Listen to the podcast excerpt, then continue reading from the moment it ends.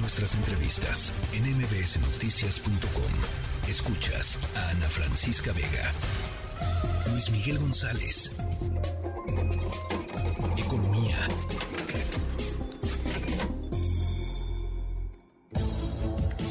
Luis Miguel González, ¿cómo estás?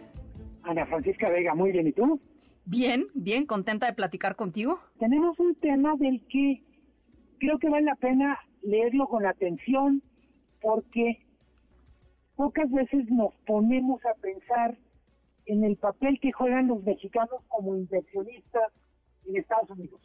Repito, hablamos de inversión estadounidense en México, tenemos empresas automotrices, empresas farmacéuticas, constructoras, pero resulta que México es cada vez un jugador más relevante en un flujo de inversiones que va de México hacia allá. Tienes razón. ¿Qué quiere decir más relevante? Pues el año pasado fueron más de 6 mil millones de dólares de empresas mexicanas en Estados Unidos. En total, desde 2006, que es cuando se empezó a hacer esta, esta cuenta, que vamos a decir es relativamente nueva comparado con exportaciones, pues ya van 48 mil millones de dólares de mexicanos en Estados Unidos. ¿Quiénes invierten? Pues empresas grandotototas, telefónicas, empresas de comercio, esos que están prácticamente en cada esquina junto a las gasolineras. Tenemos empresas de petroquímica que están invirtiendo, pero yo empezaría diciendo en este comentario, Ana Francisca, estamos hablando de una nueva tendencia en las relaciones entre México y Estados Unidos. Sí, totalmente. Mexicanos siendo los empresarios los que compran empresas en Estados Unidos, los que contratan trabajadores estadounidenses y en algunos casos los que dominan algunos mercados de Estados Unidos. Eh, ¿Hay sectores en donde estén más presentes, Luis Miguel? Manufactura y tiene que ver con una razón muy simple. A ver. Eh, manufactura quiere decir fundamentalmente industria. Cuando alguien está en industria, está en Estados Unidos por una cuestión de abastecer un mercado, está porque conoce la actividad y puede hacer eficiente las cosas en Estados Unidos. Claro. Caso de una cementera mexicana que ha comprado fábricas en Estados Unidos y les pone bajo su marca. Eh, por ejemplo, México, mejor dicho, empresas mexicanas tienen menor presencia en comercio y tiene que ver con que, pues de alguna manera, el mercado que podría atender de manera natural el mexicano es el mercado de la nostalgia y en muchos casos el mercado estadounidense está súper competido. Eh, llama la atención de este año, voy a decir la marca, Liverpool compró el 10% de una empresa de Estados Unidos que se llama Nordstrom. Esto marcó una un nuevo un nuevo vamos a decir un nuevo mercado en el que trae capital mexicano, que es el mercado estadounidense de lujo. Pero en términos generales yo diría la mejor experiencia de inversión mexicana en Estados Unidos ha sido manufactura. Son cementeras, son vidrieras, son empresas muchas de Monterrey y tiene que ver también con la cercanía cultural, geográfica de Nuevo León respecto al mercado de Estados Unidos, en particular el de Texas.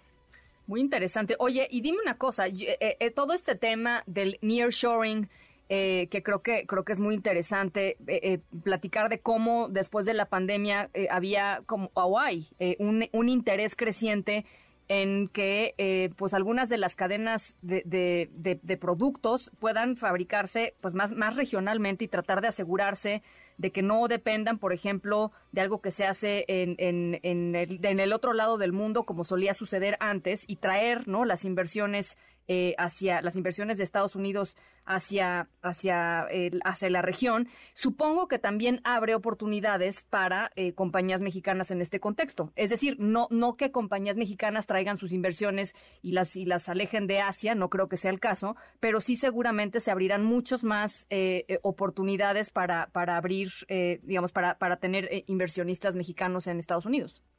Es totalmente de acuerdo lo que tenemos es un proceso de integración creciente. Creo que alguna vez lo platicábamos en este espacio, Ana Francisca, cuando se negoció el TEMEC, después de veintitantos años de Telecán, los negociadores usaban una metáfora que me parece que es muy, muy rica por todo lo que significa. Decían, la economía de Norteamérica es como un huevo revuelto, como unos huevos revueltos. ¿Qué quiere decir eso? Que ya quedó tan mezclada una cosa con otra, es decir, mexicanos en Estados Unidos, estadounidenses en México, canadienses en México, que tratar de deshacer ese huevo revuelto, volverlo, digamos, al cascarón, es literalmente misión imposible. Lo nuevo para mí, Ana Francisca, y por eso quería aprovechar este espacio para comentar, es no, no estamos acostumbrados a pensar en mexicanos como jugadores que invierten. Hablamos de mexicanos migrantes que mandan remesas, hablamos incluso de mexicanos que compran segundas casas en Estados Unidos, pero perdemos de vista esta dimensión que cada vez es más importante. Fueron 6 mil millones de dólares mexicanos en Estados Unidos y hay que compararlo. Estados Unidos en ese mismo periodo invirtió en México un poquito menos de 20 mil millones. Digamos, por cada tres pesos que Estados Unidos invierte en México, México invierte un peso en Estados Unidos. Esa es la proporción, pero es una proporción que va variando en la medida en que crecen las inversiones mexicanas. Decías tú en qué sectores. Empezamos con manufactura y pintan poco otros sectores, servicios, comercio, pero no me extrañaría que en los próximos años tengamos cada vez más presencia mexicana en otros sectores. ¿Por qué digo que no me extrañaría? Si tomáramos en cuenta la economía de los mexicanos que viven en Estados Unidos, de las personas de origen mexicano, ya es más grande eso que la economía mexicana. Atenderlos es una vocación natural de empresas mexicanas en teoría tenemos ventajas comparativas y tarde o temprano veremos que más empresas mexicanas se atreven.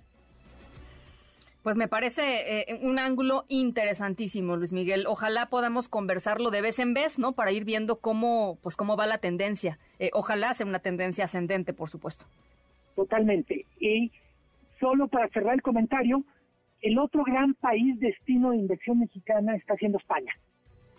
Ah, mira. Tiene que ver también con cercanía cultural, con buenas experiencias de inversiones.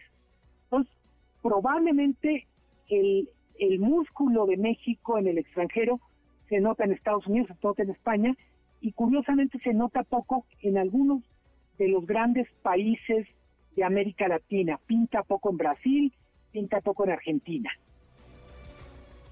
Pues muy interesante. Luis Miguel, te mando un abrazo grande.